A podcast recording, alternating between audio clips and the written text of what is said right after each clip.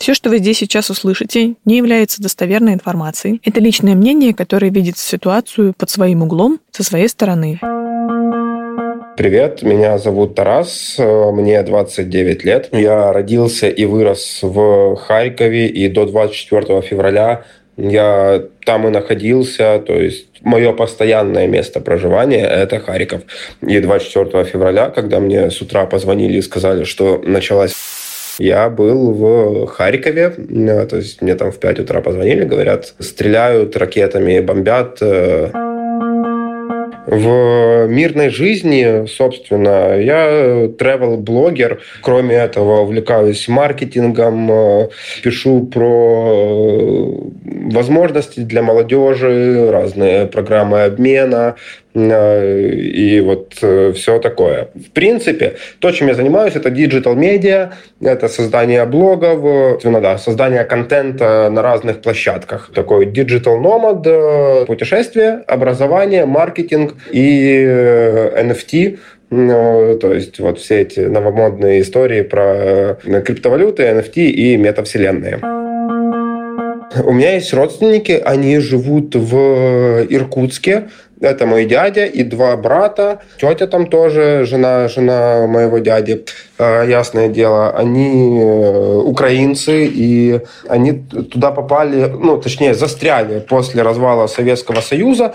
Не было возможности их Э, вывести. Ну, тогда им сказали, как хотите, так и добирайтесь. И они решили, что они будут ну, уже жить и строить карьеру там, в Иркутске. Я с ними созванивался, и они четко понимают, что происходит. Э, ну, они сами харьковчане, и это важно. И то есть они полностью понимают, что, проис... что началась и они, конечно, в шоке. Э, и они не думали, что такое начнется, то, что мне сказал дядя, говорит, я думал, что э, когда провозгласили независимость ДНР и ЛНР, что оно понесется вот там вот, и, и будут пытаться дойти до э, административных границ Донецкой и Луганской области. Говорит, я бы никогда в жизни не подумал, что вероломно нападет, как гитлеровская Германия, в 5 утра на Украину. 24 февраля э, в 5 утра мне позвонили, сказали, что началась я уже слушал, слышал э, звуки обстрелов, э, звуки э, взрывающихся снарядов. Первое, что я сделал, я пошел погулял с собакой. Потом пошел к друзьям пить кофе и обсуждать вообще наши дальнейшие действия. В тот момент в центре Харькова было безопасно, и, собственно, я дошел к друзьям, попил с ними кофе, мы обсудили какие у нас есть варианты, как мы будем поступать. Э, потом я зашел, пошел в магазин, закупил весь необходимый провиант с расчетом плюс-минус на неделю. И потом начал обзванивать родственников, которые живут в Харькове, с тем, чтобы узнать, собираются они выезжать или нет. И большинство сказало, что нет, мы из Харькова никуда не поедем, как бы ситуация не развивалась. Конечно, я следил за новостями до этого, и в целом мое ощущение о том, как бы что начнется, было примерно такое же, как и у моего дяди из Иркутска. Я до последнего не верил о том, что э, будет полномасштабное вторжение. Не исключал этот вариант, но я понимал, что если начнется полномасштабное то она будет очень э, кровопролитной, очень много людей погибнут, и у меня было ощущение, что не настолько там сошли с ума, чтобы начинать прямо в такое вторжение, потому что такое вторжение означает конец, потому что в этой России нету никакого пути, где бы она была победившей стороной. Э, если какую-то больную логику, то полномасштабную писать уже никуда нельзя. Но был уверен, что какие-то элиты скажут, что это настолько плохая идея для всей России, что они будут иметь влияние и этого не допустят. Сейчас я выехал из Харькова, потому что мою квартиру уничтожила крылатая ракета, которая попала в здание областной администрации. Собственно, у меня больше нет дома. И я решил, что надо выехать э, чуть дальше от, от Харькова, поэтому сейчас я переместился и нахожусь в безопасном для себя месте, в котором я могу быть максимально эффективным э, для поддержки, участвовать в процессах волонтерской поддержки, для организации гуманитарных каких-то вопросов, для работы с медиа с стабильным интернетом. И э, примерно так. Сейчас э, мы вчетвером э, живем с ребятами в одной квартире. У нас двое из Харькова, двое из Киева. И наш общий друг предоставил нам квартиру. И этот друг, он сейчас за границей. И, собственно, вот мы таким комьюнити маленьким живем. И всеми силами сейчас вовлекаемся во все процессы, которые помогут Украине выиграть эту ну, конкретно мы по большей части ни в чем не нуждаемся, потому что у нас были какие-то финансовые да, подушки, у нас э, большое комьюнити э, людей, друзей, которые конкретно нас поддерживают. Но э, понятное дело, что не у всех людей так происходит, и это важно, что гораздо больше людей нуждаются э, в поддержке, у которых нету такого большого нетворкинга, нету такой большой поддержки, нету финансовой подушки.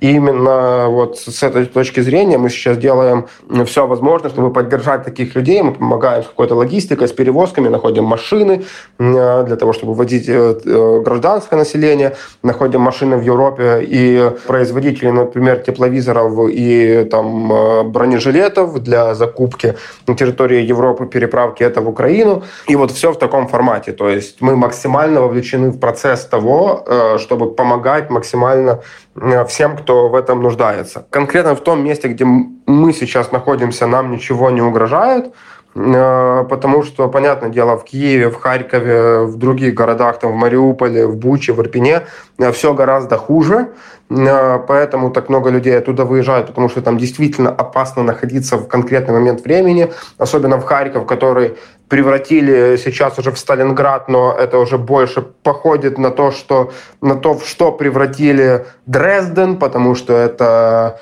практически стертый город с э, карты Украины, э, настолько сильные разрушения, и э, армия разрушает, она не может взять город, и она терроризирует население, то есть делает так, чтобы оно сломалось, разрушая дома.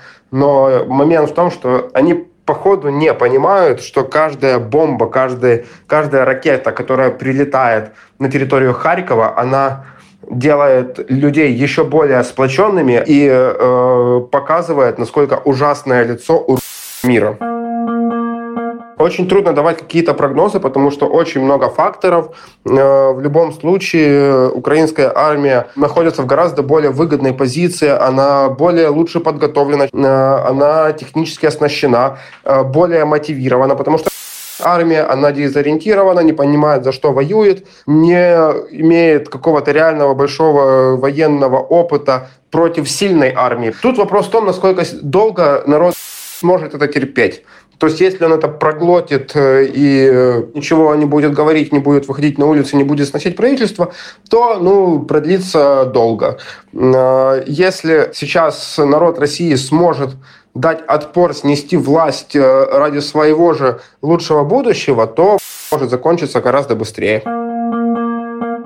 По большей части я смотрю официальные источники, плюс читаю каналы, которые связаны с Э, вооруженными силами Украины. Плюс смотрю военных блогеров, которые сейчас конкретно находятся на и рассказывают, как обстоит ситуация, для того, чтобы сформировать какую-то плюс-минус э, картину понимания. Плюс немного я смотрю еще э, российские каналы, телеграм, телеграм-каналы для понимания того, как преподносится информация.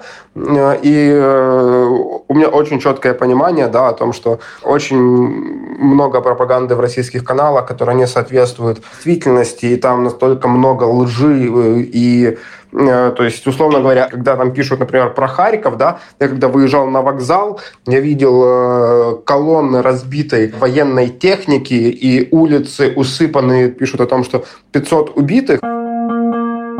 Отделяю ли я э, русский народ от власти? Нет, не отделяю, потому что этот народ допустил э, вообще все то, что происходит. Этот народ 20 лет молчал. И под его молчанием вот это все стало реальностью. Поэтому, ну и как говорят, что единственным источником власти в стране является народ. Э, и потому что есть такой термин «молчаливое согласие». И вот пока российский народ молчаливо соглашается, я его не отделяю от власти. Э, в тот момент, когда народ проявит свой голос, вот тогда э, российский народ и российская власть станут разным. А пока есть молчаливое согласие, это все одно и то же. Когда там был Майдан то, до какого-то момента, да, то есть мы это все, там, Януковича мы ну, принимали, ну, не принимали, а как бы не выходили против. И мы были одним целым. Это была наша власть, которой мы, ну, ну вот такая у нас власть. Но в какой-то момент дошло до точки, когда мы, мы как народ, взяли власть в свои руки, потому что мы являемся источником власти. Все, нам не нравится то, как себя ведет Янукович, когда он ведет страну, и мы отделили себя как народ от этой власти, снесли власть, пришла другая власть. Э, нравилась она нам? Нет, но все равно как бы прошло время, и мы показали на независимых выборах о том, что та власть, которая пришла после свержения Януковича, она нам не нравится. И мы выбрали себе другого президента. Вот так, вот в эти моменты как бы показывается о том, что вот, как бы власть и народ, это вот, вот та власть, все, это уже не, не, не наш народ. Поэтому пока молчите, это все одно и то же, что власть, что народ. А всем украинцам я хочу сказать «не сцять», что означает э, «не бойтесь, мы все решим, мы победим, у нас нет другого пути, мы воюем за свою землю, за свою независимость, за свою страну. Мы воюем за нашу уникальность, и э, победа будет за нами. И это даже не обсуждается.